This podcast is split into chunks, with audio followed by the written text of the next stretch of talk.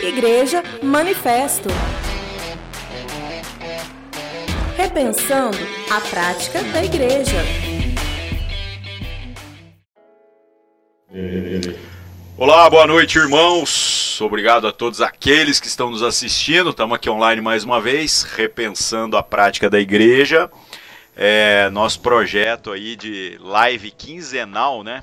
Falando sobre coisas da vida prática, né? Do ministério, da igreja e hoje uma, uma ocasião especial. Nós estamos comemorando os 18 anos do aniversário da Igreja Manifesto. Na verdade, foi segunda-feira da, da, semana passada, da semana passada, né?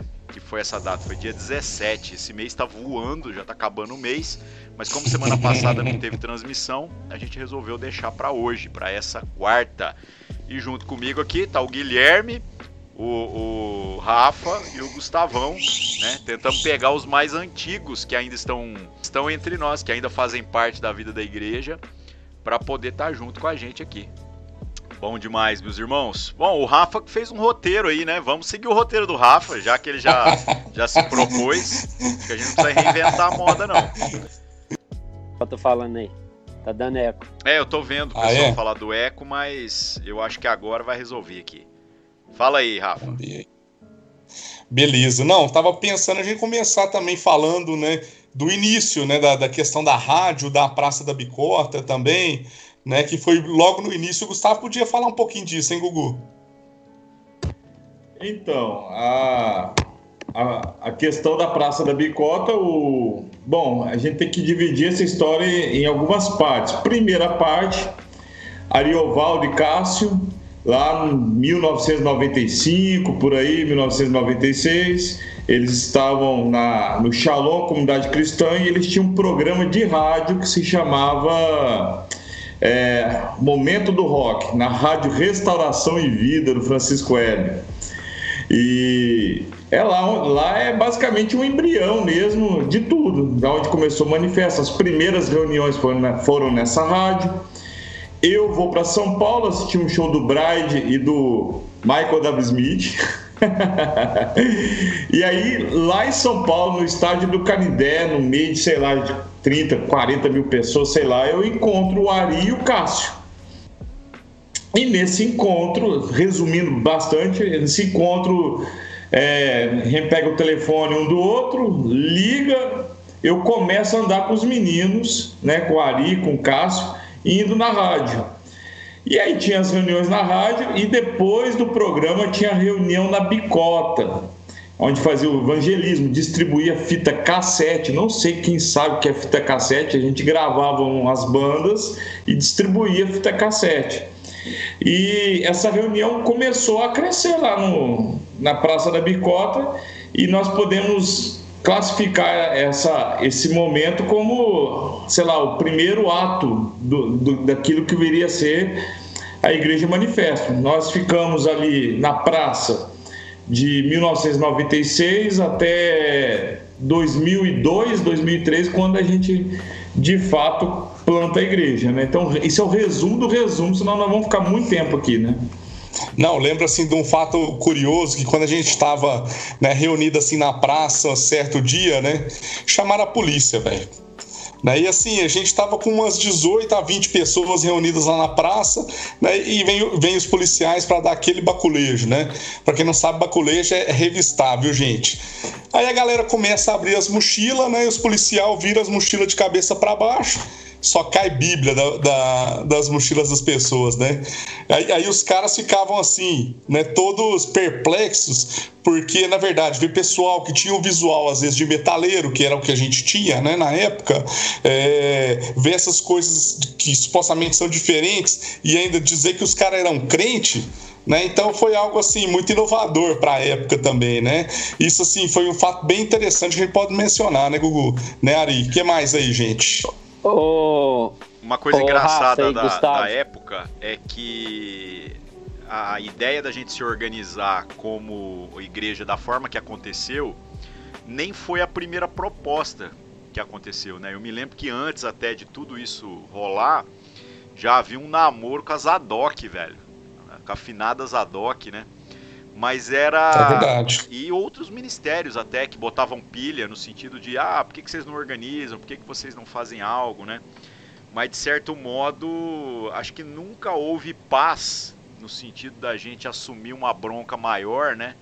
É, antes do processo que acabou acontecendo mesmo, que é quando entra o sal da terra na nossa história e nos desafia, né? É um passo de cada vez a viver tudo que a gente acabou vivendo, né? Então não era uma questão só de oportunidades. Oportunidades eu até acho que nunca faltaram, né? Era muito mais uma questão de, de discernir mesmo Deus falando nos processos, né? E ao mesmo tempo, eu acho que a gente não sonhou tudo que a gente viveu nesses não. 20 anos, 18 anos aí, 20 porque tem um processo antes, né? É, a gente não imaginava que seria isso tudo, é, os lugares que a gente iria, os relacionamentos que a gente cultivaria. Acho que isso é muito além do que qualquer coisa que a gente pudesse imaginar, né? Vai lá, Trans. Não, que eu ia comentar é, que são 18 anos que foi implantado o manifesto como uma igreja filha, né, no prédio.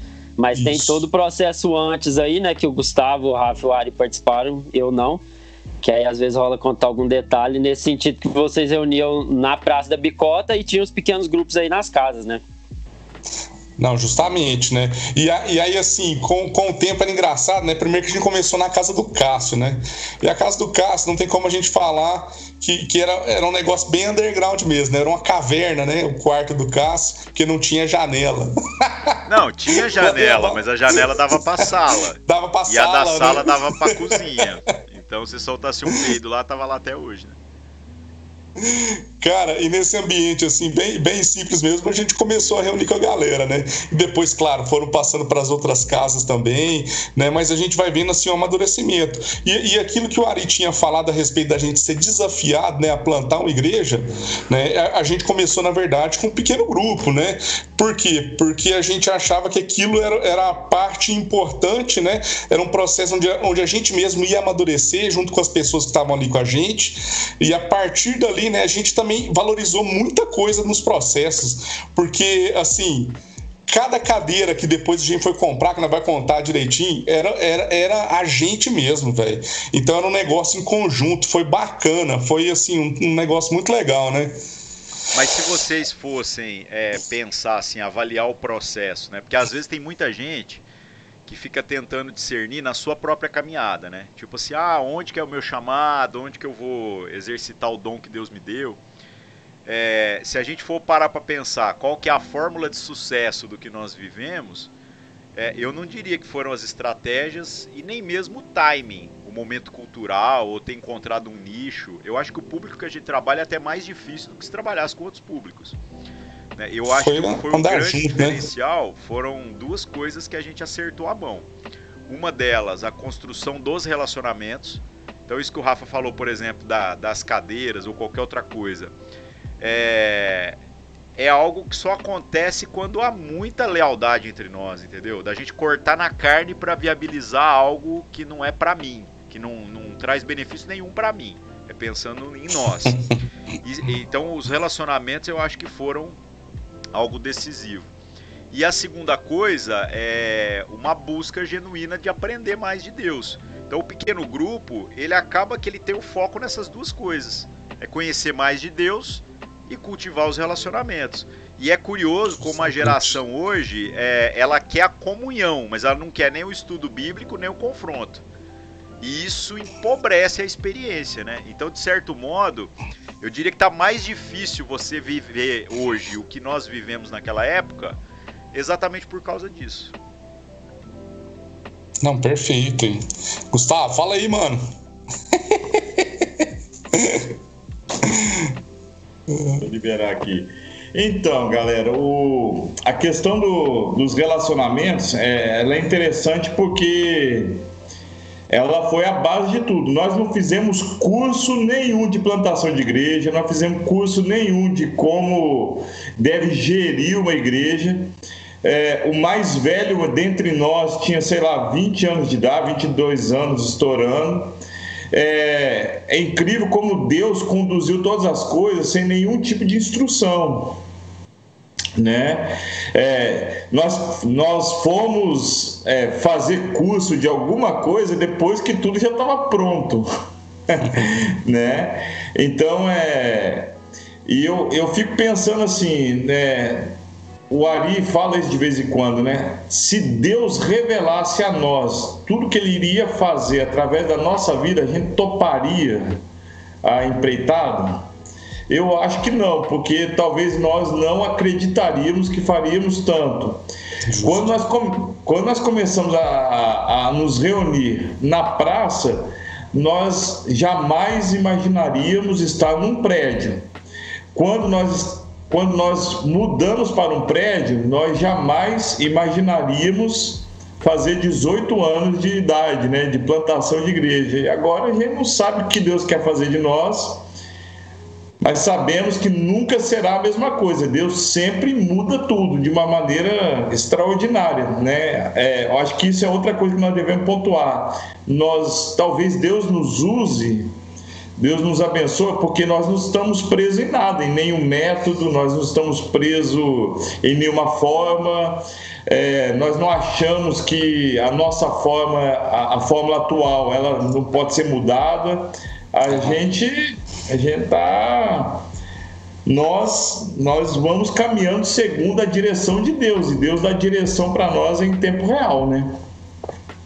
Pois é, o Lindenberg perguntou se o Cássio ainda está no manifesto. O Cássio não está mais conosco, né? Está em, em outra igreja, mas está tudo bem, né? Está lá servindo na igreja presbiteriana. É, não está mais o entre traça... nós, né? o traço foi metaleiro? Tança sempre foi ah, é o... viu, o, o Anderson? O Anderson. Galera, e aí eu fico lembrando também, né? Com o tempo a gente foi reunindo na praça e a praça já não suportava mais porque era o seguinte. Primeiro que era muita gente, e depois também no, nos tempos de chuva, a gente já não podia reunir a galera porque era um lugar aberto, né? E aí nós fomos desafiados a realmente começar a plantação da igreja. Claro, funcionavam já os pequenos grupos, né? E depois nós, nós fomos realmente plantar a igreja, né? Já no, no outro ambiente. Eu lembro que era na, na rua Barão de Camargos, aqui em Uberlândia, velho. E era um e era um prédio que não tinha forro, ele tinha só um telhadinho meia boca, mas todo mundo estava é, animado e adivinha, uma das primeiras coisas que a gente fez, pintar o prédio numa cor escura, velho. Né? E, e, assim, foram esse prédio e mais alguns também. E depois, quando a gente começou a pintar os prédios de volta de branco, nunca mais a gente quis preto nas paredes das igrejas, né? Só esse e o próximo nós pintamos de preto. Depois dali para frente nós criamos um dogma, velho, né? Falou assim, não pode pintar de preto mais. E agora tá na moda, né? As igrejas da parede preta.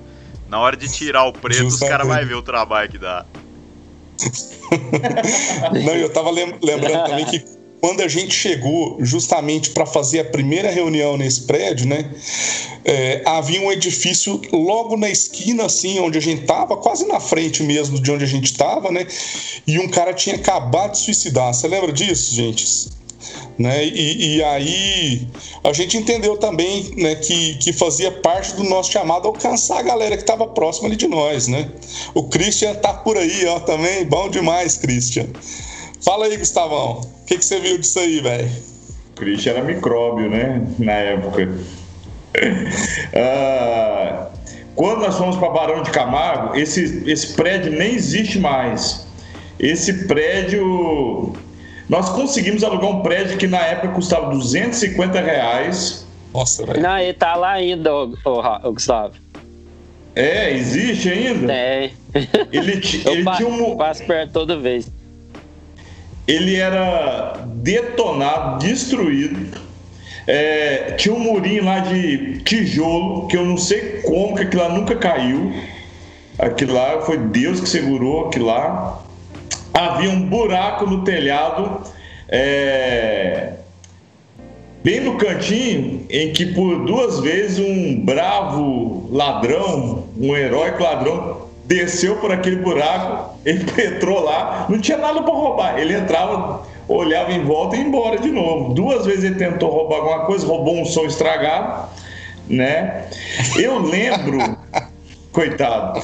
E eu lembro que na época, 2003, né, agosto de 2003, virou point gospel da cidade, de maneira que todo mundo queria conhecer a igreja dos metaleiros, a igreja, igreja que é atividade de preta.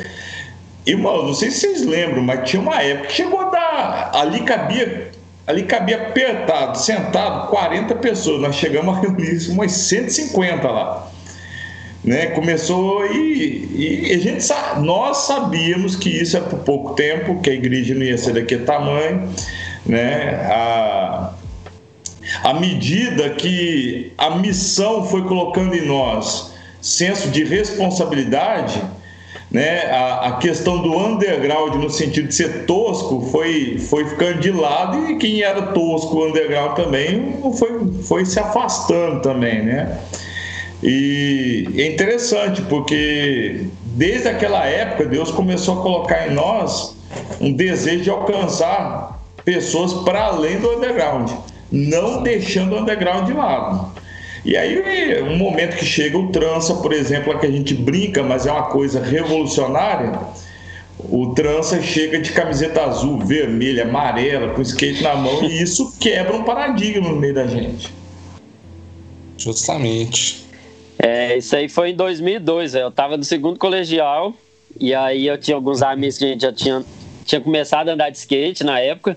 E aí eles começaram a andar com vocês. Não sei como acharam, Gustavo, Rafa, acho que nessas reuniões na praça lá.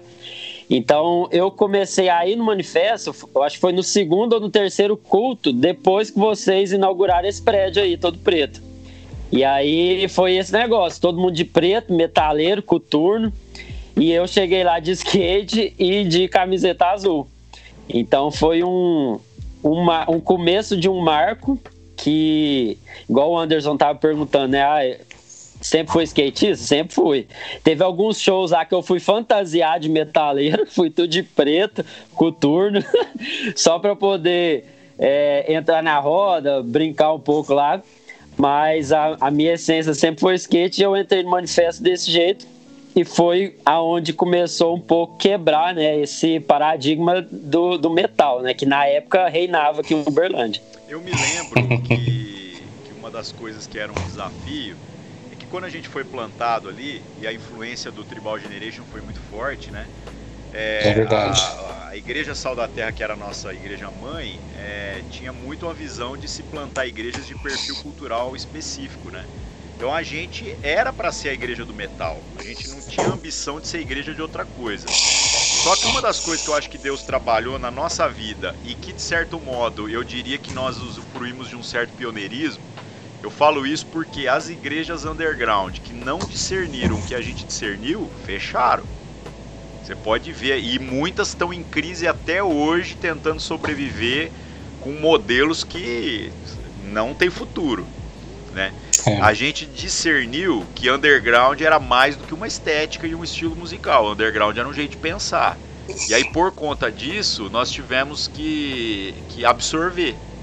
Né? Então, a gente teve que absorver as cores, a gente teve que absorver os estilos. Né? É, eu me lembro também, irmãos, já no, acho que no segundo prédio ali da praça, uma vez que nós fizemos jejum de distorção de guitarra, que era para dar uma peneirada né? Porque a gente foi falando assim, cara, tem muita gente aqui é, que está aqui pelo motivo errado. Tem muita gente aqui que talvez a gente precisa reavaliar é, o que, que as pessoas estão buscando aqui, né? E aí nesse processo, é, quando a gente fazia algumas coisas radicais assim, a gente conseguia fazer com que as pessoas é, reavaliassem as motivações.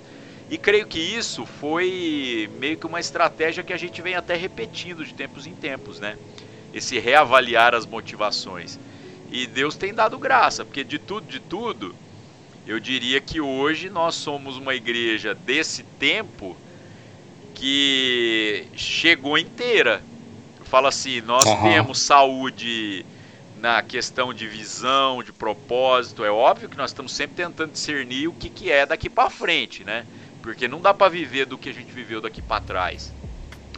Nós temos saúde financeira como igreja organizada, nós não estamos é, em vias de fechar, não é essa a nossa realidade. Nós temos uma noção de propósito, nós temos um corpo de liderança é, que não apenas eu diria que é estruturado, como eu acho que a gente discerne hoje uma responsabilidade dentro do nosso ministério e para a igreja brasileira, né, de ser referência num tanto de coisa. Então, assim, Deus fez muito mais do que a gente imaginava, né? Através daquilo claro. que no primeiro momento era só barulho. Não, bom demais, né? Gente, mas lembrando de coisa, é, é o, nosso... o outro, Vai falando outro aí, marco, o Rafa, é, galera. Falar, falar. Foi o segundo prédio na questão de que a gente começou a dividir um tempo com o pessoal do rap, né? E aí o Aham. Gustavo pode explicar melhor como que isso também peneirou muita gente que tava lá por conta de metal só, né? Deus, Deus permite algumas. Ah, Deus permite que a gente passe algumas coisas para que o nosso coração fique cheio de misericórdia e piedade, né? Então, os tempos de bicota, onde nós sofremos com chuva, com calor, com frio e com baculejo, nós começamos a enxergar que os nossos irmãos do hip hop estavam sofrendo a mesma coisa. De uma certa maneira, era uma igreja que estava surgindo nos mesmos moldes que o nosso, que nós surgimos, aliás. E, e ele se reuniu bem em frente a onde nós estávamos congregando. É, então o Ari falou de algumas coisas que nós, de certa forma, exercemos um pioneirismo. Acho que outra coisa pioneira, não sei se no Brasil, mas é, em Uberlândia, com certeza, é, foi um prédio é, alocar duas igrejas. Né? E, e aí nós chegamos num consenso esquisito, estranho, mas que foi essencial e foi importantíssimo até para a nossa vida como igreja, de dividir as paredes do manifesto. De um lado, o pessoal do hip hop fez os seus, os seus grafites, e do outro lado, nós fizemos os nossos desenhos, as nossas referências, e isso, de uma certa maneira, balançou a árvore e balançar a árvore na história do manifesto, foram várias vezes, não significa uma coisa ruim. Significa, uma, significa um aperfeiçoamento, uma, um amadurecimento. Só que nesse processo, obviamente, muita coisa muda e tem pessoas que não têm uma boa relação com mudanças. Claro. Então, quando o Guilherme ele faz essa menção aí, é porque essa talvez foi a primeira grande mudança do manifesto. É, nós mudamos de prédio, contudo, a essência do prédio antigo foi para esse novo prédio, e de repente Deus nos impõe uma, uma, uma condição no sentido de sermos piedosos com os nossos irmãos do rap e do hip hop. E aí nós resolvemos dividir a, o espaço físico e foi essencial para o nosso amadurecimento. Quem está nos escutando agora, talvez ache isso é, tranquilo, mas naquela época o pessoal do metal como do hip hop não se davam bem na cidade. Havia treta, havia briga. E, e isso foi outra coisa extraordinária, porque nós resolvemos dar um testemunho público para as duas, vamos colocar aí, né, as duas tribos que era possível conviver em harmonia e ter, e tendo amizade. Acabou que foi mais positivo para nós que para eles, né? Porque eles acabaram não conseguindo se firmar como igreja organizada, né? Mas para nós foi uma quebra de paradigma. Cara, foram muitas quebras de paradigma. Por exemplo, é, colocar banda secular para tocar lá. Eu me lembro que esse acho que foi a última coisa que a gente que a gente achava um absurdo. A gente tocar, fazer show com banda, uma banda secular já era uma luta aí depois duas, depois dividir meio a meio, depois tocar num show secular.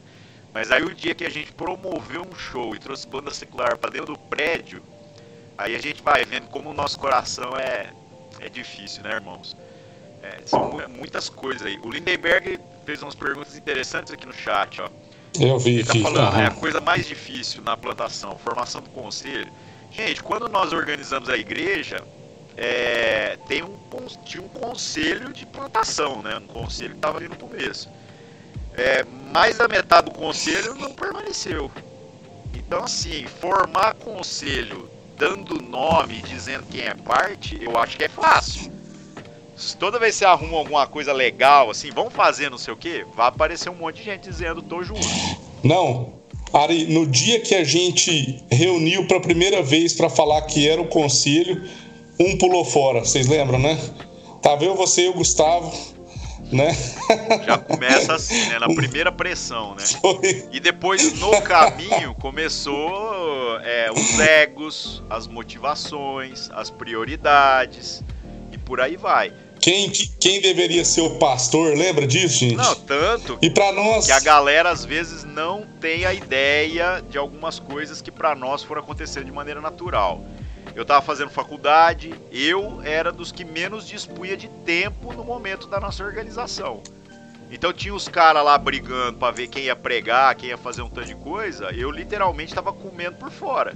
Tipo assim, o que sobrar, tô aqui para ajudar, né? Só que a nossa história é muito isso, né? Aí os caras bons, os caras que vai assumindo, abraçando as coisas, não se sustenta numa, numa maratona começa um negócio chegar de médio prazo, aí os caras bons, os caras que se voluntariou, vai desanimando, vai ficando pelo caminho, vai se tornando partidário, né? E aí que acontece? Os maratonistas passam. Então os caras saem correndo tudo na frente, né? E depois na, os gordinhos foi passando todo mundo, né? É, o, e, e, assim, Deus, Deus vai, foi revelando, né? Então, assim, Muitos tentaram, como o Ari falou, poucos persistiram na caminhada e Deus foi colocando novos perseverantes, vamos colocar assim, nessa jornada aí. Então, o, o, o Trança está aqui com a gente, o, é. o Daniel. O Christian é né, fruto o Daniel, desse trabalho. O Christian. O Christian. Então, assim, é, Deus, Deus foi colocando Fernando, né? companheiros. Né? Fernando. Então, assim, o Enio agora. É, claro. É, Deus, Deus nunca desamparou. E o detalhe, em todo esse processo, Deus. Deus é, isso que é importante da relação. Deus nunca nos deixou juntos totalmente. Uma hora o Rafael estava viajando em missões, outra hora é, eu estava, o Daniel, o Christian. Então, o manifesto do tamanho que sempre foi, já teve missionário no Equador, o Christian, o Daniel no Paraguai, eu no, no Paraguai também, o Rafael no Peru. E Deus sempre sustentou a, a missão. Né? Ô, ô, Gustavo, eu lembro dessa época que você foi para o Paraguai, a, a, o sentimento, a sensação que ficou foi tipo assim, né? Agora a igreja morreu. Não sei se vocês lembram. É, porque o Gustavo era o, o, pastor, vamos dizer assim, né? É, consagrado e tudo, e aí ele vai para o Paraguai. E aí a galera ficou assim, não, agora o negócio vai desandar, né? E aí foi aonde que Deus levantou mais outras pessoas para poder agarrar no chifre do boi, né? O que eu mais gostei foi quando o Gustavo voltou do Paraguai. Porque aí voltou uns assim para debaixo da asa dele, né? Só que o Gustavo não era o mesmo mais. Que é uma das coisas que acontece no campo missionário. Então, quando é, a pessoa chegou e falou, ah, agora, é, agora o Guzoide vai, vai me recolher, vai cuidar de mim. O Gustavão chegou dando voadora no meio do peito do povo. É porque, olha só, Gustavo vazou, aí imagina pegar um Oriovaldo que é mais carrascão, né? Nós dois, né, mano? Nós dois que abraçamos o BO ali, né? Durante o tempo, né? Fizemos uma mudança da igreja. Né? Lembra, Ariovaldo, também, velho? Nossa, mano, de mudança, né? Fizemos mudança demais. Aquela foi num Fusca, velho. Pior. Foi no Fusca e a carretinha ainda, né? é, mas é muita coisa boa, né? Então, olha só, ô, ô Lindenberg, essa questão aí para nós do conselho realmente é, é algo que é, não é simples mas a questão que a gente sempre orava para Deus é para ter um amigo que que pudesse, como o Trans também falou, agarrar no chifre do boi igual a gente tava fazendo, né? É, assim, essa é, é, a nossa oração sempre e Deus levantou essas pessoas, né, para estar tá conosco, graças a Deus, né? Então, Difícil é difícil formar conselho, né? Porque na verdade é, o povo às vezes imagina que é uma relação rápida, né? Mas para a gente até plantar a igreja foi um tempão, mano, né? Porque assim a gente entendia o que devíamos fazer, mas a gente estava nesse processo ainda de amadurecimento também junto. Né? Isso foi legal. E o bom que, que assim, a gente tem testemunho dos que permaneceram, como os meninos comentaram aí, né? Às vezes não eram os melhores, mas eram os que estavam dispostos e com o coração naquilo, né? O, o foco, então era isso. O foco, quando o pessoal às vezes pensa na plantação de igreja, é muito o que vai fazer, né? E eu diria que o que vai fazer é o menos importante. O mais importante é o quem vai fazer, né? E, e o compromisso dessas pessoas umas com as outras. Porque, gente, a gente só deu certo como igreja por causa do tanto de coisa que deu errado. Eu estou dizendo, nós uhum. não planejamos nada do que nós estamos vivendo. Mas ao mesmo tempo, é, se um tanto de coisa que a gente planejou tivesse dado certo, eu não sei se a gente estaria completando 18 anos. Não, e as condições também para a gente fazer ministério é, foi interessante, porque é o seguinte, né? Gente, nós começamos, ninguém tinha nem transporte. Ou a gente ia a pé para os lugares, ou a gente ia de ônibus, ou de bicicleta. Bicicleta, eu rasgava lá do Planalto, velho. Nossa, eu lembro, trança, eu lembro. Então, assim, não eram as condições ideais, né? Mas havia um esforço. Né? A gente entendia também a, a responsabilidade de nos relacionar uns com os outros também, né? Isso foi muito bacana dentro desse processo também, né? E, e, é claro, né, que depois a gente foi adquirindo as coisinhas também, né? E tudo vira pro reino, mano. Então, o Orelvaldo hoje tem uma caminhonete que nós sabemos que Deus deu para ele para fazer as nossas mudanças. e quantas mudanças, né? Velho, mas para quem fazia mudança de Fusca, Hoje, é porque a última mudança agora, né? Quando a gente abriu mão do prédio, é, a gente teve que liberar o prédio meio rápido, até para evitar pagar dias adicionais, né? Então não deu para dar aquele grito, igual nós fizemos na penúltima, onde veio um tanto de gente para ajudar. Aí eu e o Rafa fizemos a mudança, só nós dois. Foi igual a mudança lá de quando o Gustavo foi pro, pro, pro Paraguai, né? Então, tipo assim, fazer uma mudança em duas pessoas é puxado, irmãos. É muito trampo. Né? Então, o que, que aconteceu? Aconteceu que a gente relembrou. Mas a condição agora era outra. Nós de caminhonete fizemos duas viagens, gente.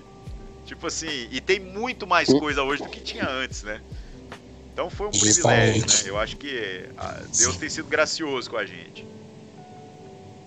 O, eu, eu, lembrando esse, esse, esse, negócio de conquistar as coisas, né? Nós compramos as primeiras cadeiras do manifesto no Ferro Velho, vocês lembram? lembro. Aí nós, nós pagamos nós pagamos cinco reais em cada cadeira e, e, depois nós, nós pagamos dois reais para soldar cada uma. Essa cadeira ficou dez anos lá, até nós. Cadeira de boteco, né? Escrito Brahma. Gustavo, 10 anos, caramba, essas cadeiras estavam com a gente até agora recente. Nessa mudança agora que eu dei essas cadeiras embora, velho. Você acredita nisso? ah, tinha as pretas, é mesmo, né? Eu doei essas cadeiras, velho, porque não tem condição, velho. Você doou pro boteco? Não. Eu doei pros catadores mesmo. Mas é gente que não vai vender ela no quilo, não. É gente que vai levar para casa para sentar, mano.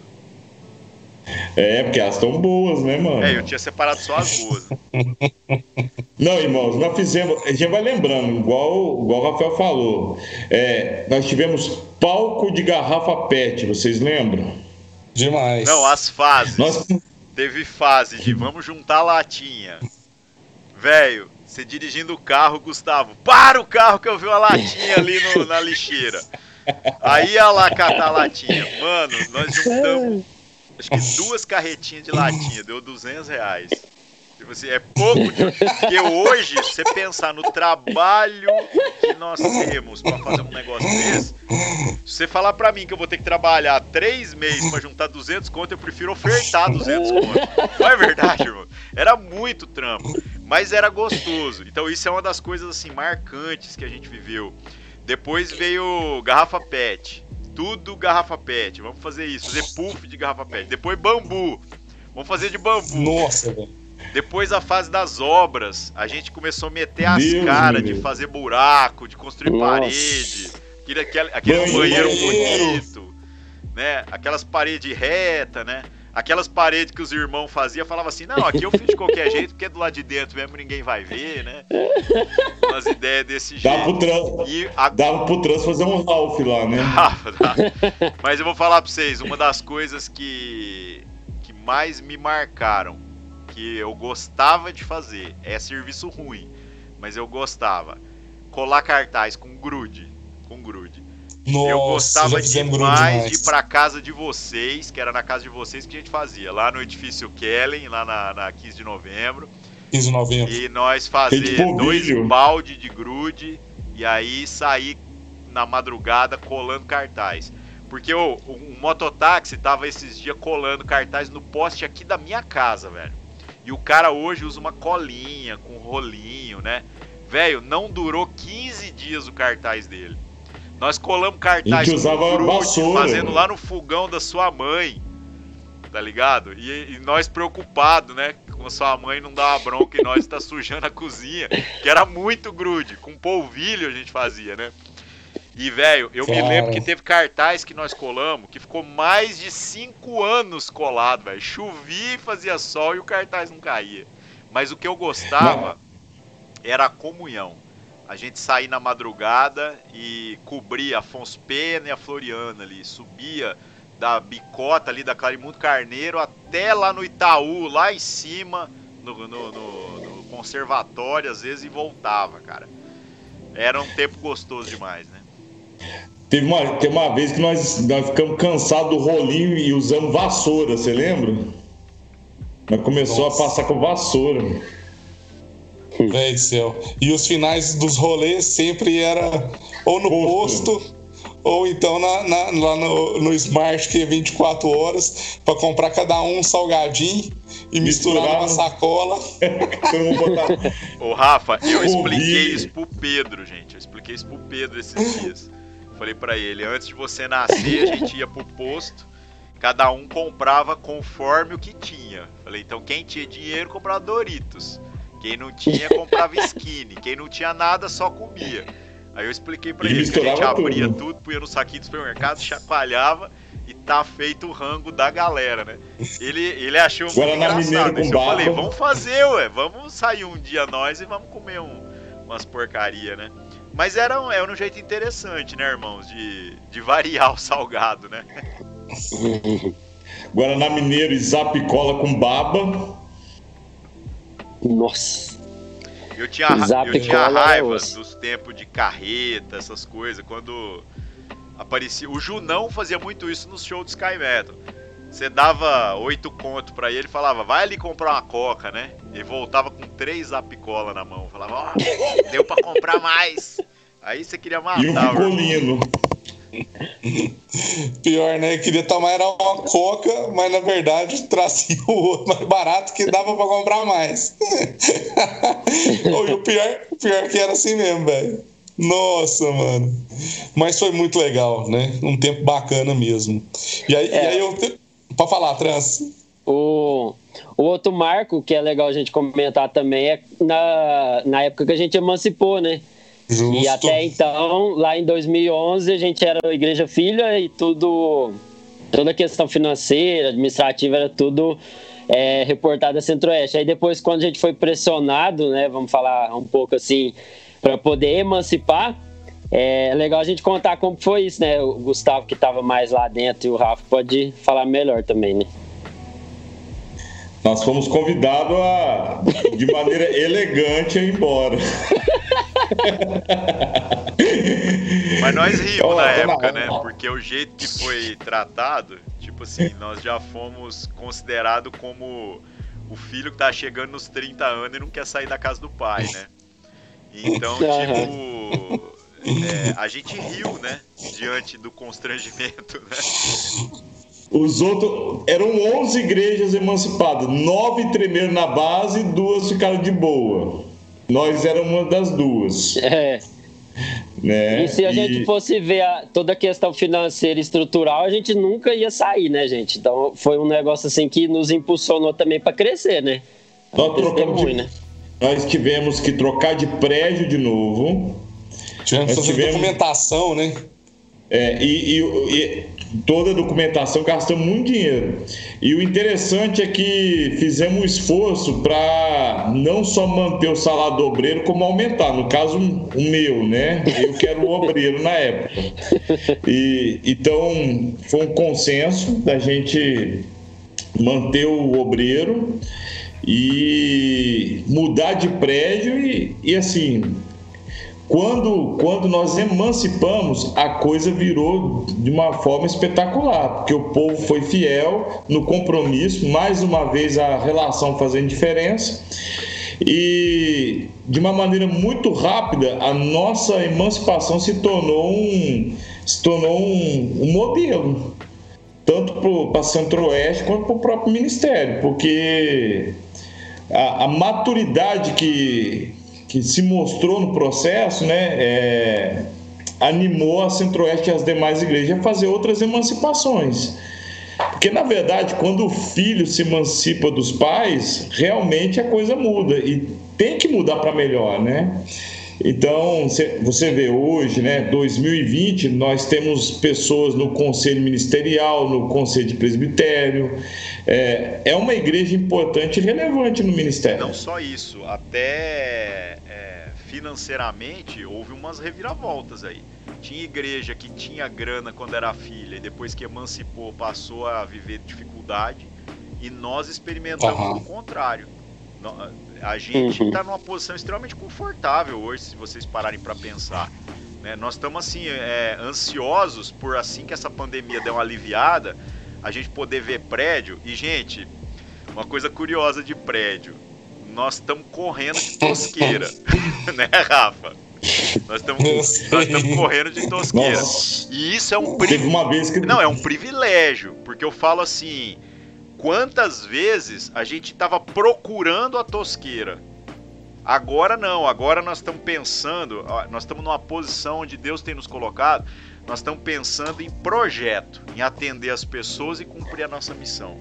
Isso aí abre novo, um, novo leque de possibilidades, né? É, isso é novidade para nós. Né? Ari, você lembra o dia que nós pegamos a chave, que nós abriu a porta não tinha teto no lugar? Tinha desabado o lugar, né? Não, aí fomos lá, a mulher pegou e falou, sei lá, 1.500. Aí nós assim, mas 1.500 o quê? O galpão. Aí nós, que galpão, moça? Caiu tudo. Eles não tinham visto que tinha caído. A gente tinha caído à noite, né? A gente queria, a gente queria alugar o antigo Texas Lanches, né? Sei lá, nós vamos pro décimo prédio, irmãos? Acho que foi o oitavo Já. agora, nós vamos acho que pro nono. É, né? É, muita coisa. podia comprar um terreno, né, irmãos? Né? É, o próximo é o terreno aí. É. lá, lá, lá, no Pequis, chegando prata. Lá no Bom Pastor. oh. Bom Pastor é o cemitério, viu, gente? ai, ai. O que mais você não, notou tá aí, ainda. Gente, eu, não, tem muita coisa ainda, né? igual, igual falou aí da, da emancipação, da questão que a gente assumiu bastante responsabilidade também, né? É, é, é das, a questão... das 11 igrejas aí que o, que o Gustavo comentou, a gente era os improváveis, né? Que se fosse pensar mesmo, nunca que a gente ia sair fora, né? A gente era o que não tinha nenhuma condição e na verdade, né, mandaram a gente fazer a conta e a gente fez a conta pelo chamado que entendia que era hora de realmente emancipar, né? Uhum. E eu lembro muito que o Terce falou até a respeito disso, né? Falou assim, ó, vocês fizeram a conta certa, vocês estão fazendo a conta por aquilo que Deus chamou vocês, né? Vocês não estão fazendo a conta de ficar por causa de que alguém vai pagar a conta, né? Então foi aquele momento que a gente reuniu e a gente falou o seguinte, é, daqui para frente, irmão, somos nós, né? Nós era o conselho ali. Não fechou, quem vai pagar a conta somos nós. Tá tudo certo? Tudo certo, irmãos. Mas desde aquele dia lá, Deus foi fiel que a gente não teve que, assim, pôr né, a, mais, assim, muita coisa para poder fechar o nosso mês. A né? mais do que, que os a galera... mais que a gente já entende que é a nossa responsabilidade, né? Justo. É isso aí, né? Até porque a gente, a gente sabe, né? Lembra dos ar-condicionado? Teve uma vez que comprou uns ar-condicionado para Até foi para a primeira igreja que nós mudamos, né? Depois que a gente emancipou. Velho, e esse ar-condicionado nós falamos assim: não, fulano vai pôr um e o ciclano vai pôr outro, né? Nós falamos assim: não, beleza. Aí depois o Ari falou assim: não, não, não, vamos fazer o seguinte: nós passa no cartão, né? Passa um no meu cartão e um no seu, Rafael. Mas nós vamos pedir para a igreja colaborar, porque o povo que tem que entender que são eles, né? São, aliás, é nós, né? Juntos que vamos fazer as coisas, não é um ou outro, né? Todo mundo. E, mano, e foi assim. Né? E, e, graças a Deus o negócio né, foi andando a partir daí nessa questão de da gente fazer junto, né? Não fazer separado as coisas. Né? Era gostoso Vocês depois lembram? de 10 meses você ver uma pessoa vindo pedir desculpa porque atrasou 5 reais, que era a contribuição mensal dela. A gente não tava nem contabilizando isso, né? A gente no final já nem sabia quem uhum. que tinha pago ou não tinha. Mas, mas é Sim. legal a consciência, né? Vocês lembram que nós ficamos com a bateria uns 5 anos, é, que a bateria tinha cabo de vassoura como pé do bumbo, é, do surdo, e de repente parou, parou uma pessoa lá e perguntou se a gente queria uma bateria de presente, que é a bateria atual, acredito que é. seja isso. É a mesma. É. O cara deu a bateria para nós, nós jogamos fora a outra. Foi mesmo né? Coisa muito legal, né? A questão também de, de das alianças, né? Eu tinha notado aqui da gente não caminhar sozinho como igreja também, né? Isso foi muito importante para a gente poder, né? Avançar na, naquilo que eram os processos de Deus também para nós, né? Então uma das dicas até que a gente deixa para as igrejas, né? Que às vezes estão independentes aí, não caminhe sozinho né? Procure relacionamentos. O tribal ajudou muito a gente nesses relacionamentos que a gente tem hoje também pelo Brasil. Né? Gente, nós temos que falar um pouquinho dos sonhos, né? Também, né? O que, que nós temos sonhado aí para frente. Vamos lá, vamos focar né? nisso aí, no... já nove minutinhos aqui só. Beleza. E aí, irmãos, o que, que, que, a gente tem discernido, né? É, eu acho que muitas das coisas que a gente idealizou, talvez como eu falei, se não tivesse dado errado, a gente não teria aberto o horizonte o que a gente está vivendo, para o que Deus está falando, né? É, nós não alcançamos, eu, eu acho que tudo que a gente tem como potencial de alcançar. Eu acho que Deus ainda tem falado muito com a gente. Temos muita coisa para aprender e para crescer, né? É, a gente não pode desanimar, né? Nós precisamos inclinar o nosso coração no sentido de ainda ser ensinável, né? Pelo Espírito Santo para a gente poder discernir isso daí, né? O que, que vocês têm percebido, irmãos? Não, a gente, a gente, percebe essa questão da, da do crescimento pro online agora também, né? Dessa, nós temos esse desejo de repartir ainda mais com as pessoas de fora, que às vezes não tem assim a possibilidade né, de, de ter uma congregação próxima também, né? E, e esse projeto agora que a gente foi direcionado, claro, pela pandemia no online, nós vimos que nós não vamos parar mais. E esse é um sonho para o futuro, né, da gente poder realmente é, ampliar esse nosso alcance né, no online também. Né? E o Ari já tem mais experiência nisso do que a gente também, então assim e eu acho que você até poderia mencionar um pouco, Ari, disso, né? Da questão do, do online mesmo. A gente foi empurrado, a gente já estava pensando nisso, né? Isso aqui é engraçado. A gente estava sonhando, falando, vamos fazer algo online, voltado para online, e acabou que veio a pandemia aí. É, nos obrigou a se posicionar desse jeito. Eu acho que não tem volta. Acelerou. Né? Nós vamos ter que fazer o online como um culto mesmo não só transmitir o que se faz lá no prédio, quando a gente tiver prédio agora de novo, mas fazer algo voltado para o online. Então é uma frente, né? Ao mesmo tempo, eu acho que essa pandemia trouxe a responsabilidade da gente repensar custos, né? Então, por exemplo, gastos com prédio, eu não tenho crise nenhuma com gastar dinheiro. Aliás, dinheiro é para gastar, né, irmãos? Mas, por exemplo, ter um prédio próprio agora, igual a gente tá falando, vamos comprar um terreno, é uma possibilidade. Mas para quê? Se é para fazer um lugar Justamente. só de culto, hoje eu seria contra, porque a gente viu tanto que esses prédios se tornaram inúteis na hora que veio a pandemia. Mas se for para servir uma comunidade, para servir a cidade, aí é outra possibilidade. Aí a gente começa a ver que a é igreja ainda tem muito espaço para crescer, né? E para ocupar. Então eu acho que a gente tem que discernir isso aí ainda, né? Justamente. Trança. É, eu acho que todo momento de crise, né, de dificuldade, é oportunidade para a gente poder crescer e olhar para outros horizontes que às vezes na, no ambiente de normalidade a gente não iria conseguir enxergar.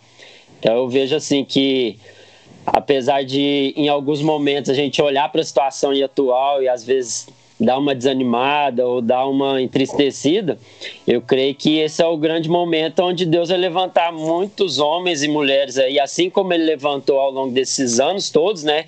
Que a gente atravessou tanta crise, tanta situação difícil, complicada e tanta transição e mudança foi aonde Deus mais levantou gente, né? Então eu creio que esse é o momento onde quem está assistindo aí agora ou depois vai, vai ver e vai falar, não, o momento é esse, agora esse é o lugar onde eu vou empenhar meus esforços, vou doar minha vida, porque, cara, tem todo um, um caminho pela frente para a gente poder andar junto. Se Deus nos trouxe até aqui, Ele vai continuar nos levando mais à frente, né? O, o Lindenberg perguntou ali a respeito né, do, do PG online, como fica depois da pandemia, né? Claro, nós vamos voltar aos pequenos grupos presenciais, né? Normalmente. Acho que até já postaram ali, né? Mas a gente não vai parar com online, viu, Lindenberg?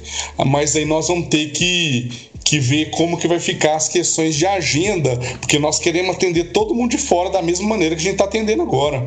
Né? Minha mãe mesmo é uma pessoa que ela é cadeirante, é muito difícil ela poder ir na igreja presencialmente. Hoje o culto online para ela né, é, é, é, assim, algo que ela pode estar tá em todo tempo. Né? E, e, tem sido bacana o testemunho lá da, da minha casa, da casa da minha mãe, né, em relação a isso. Né? Vários, né? Você vê um pessoal de fora, né? Que, que o próprio uma... Wallace aí, né? O Wallace, o, José Rodrigues, né? Uhum, é. O Rony Frescão, que tá nos visitando aqui hoje. E vai lá, fica brigando lá com o Sandro Baggio, depois vem cá chorar pra nós. O que mais? Sonhos, irmãos? Gustavão, o que, que, você acha que Deus tem para a igreja alternativa brasileira que a gente ainda não se cumpriu, cara? Que você acha que é promessa aí que a gente deve sonhar? É, eu acho que a igreja alternativa ela, ela precisa continuar servindo a, a comunidade em que ela está inserida é, de todas as formas possíveis e não apenas de maneira cultural, como que ela sempre acha que é o seu papel, o seu dever. Eu tenho pensado muito em tempos de pandemia, qual que é a, qual que é a posição da igreja é, nessa oportunidade que Deus está nos dando. Né? Eu acho que Deus tem nos dado uma oportunidade de, de sermos diferentes em tempos em que todo mundo não sabe o que fazer. É, então, acho que a igreja alternativa hoje ela precisa se atentar para as necessidades do meio que ela está, da comunidade, e ser uma igreja mais comunicativa com, com as pessoas, uma igreja mais comunicativa com a sociedade. É, a cultura está muito volátil. Se ela se manter presa à cultura, ela vai morrer, igual nós falamos aqui no começo ela precisa comunicar com os problemas da sociedade e procurar ser resposta para ela em diversas áreas. Né? No cuidado com o próximo, por exemplo, uma coisa que eu, que eu falei esses dias. É, quarentena, mano, dentro de igreja, a maioria fez durante décadas. E agora nós temos a oportunidade de sair para fora asilos, hospitais, presídios, as praças, as ruas em geral, né? Saudade de aglomerar, viu, irmãos? Eu falo pra galera, churrasco eu faço toda semana aqui em casa. Eu compro a carne, o Rafa já vem aqui para fazer o culto mesmo, então nós acende a churrasqueira e come, né? Saudade de aglomerar com os irmãos, de juntar 20, 30, da gente poder conversar um tanto de coisa, né? Tá junto. Mas ao, mesmo, ao mesmo tempo, é, a gente vai discernindo aí como que nós vamos ter que é, nesse retorno né, a, a, a, alguma normalidade, como que a gente precisa agora focar né, em valorizar essas coisas que são as coisas mais preciosas, né? Para daqui para frente. Então eu acho que de certo modo os sonhos que Deus tem nos dado envolve mais os, relacion... os aspectos relacionais do que de projeto, né? Gente, para encerrar, que nós já estamos aqui no limite do tempo, é... para quem está caminhando aí pensa assim, cara, eu queria viver uma história onde um dia eu vou olhar para trás e falar Cara, foi doido demais. O que, que o cara tem que fazer hoje? Qual é uma dica prática que cada um de vocês daria para alguém aí?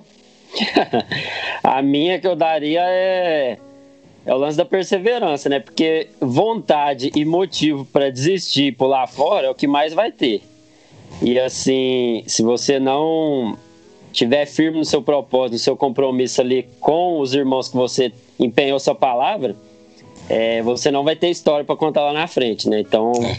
a dica que eu daria e que foi o que eu segui ao longo desses anos todos aí é perseverança. Se não tiver perseverança, no primeiro BO, na primeira dificuldade, sai fora. E aí nunca vai ter história para contar, né? Porque sempre desiste, sempre sai fora. E outra coisa também, é, é, é, se acerque a amigos. Tem amigos, gente. Não amigos que vão validar aquilo que você está querendo, mas são amigos que, na verdade, vão te confrontar na hora que você precisa. Né? Então, peça a teus amigos né? e faça-se amigo também. Né? Essa aí é uma, uma outra dica aí legal, viu? Gustavão. É.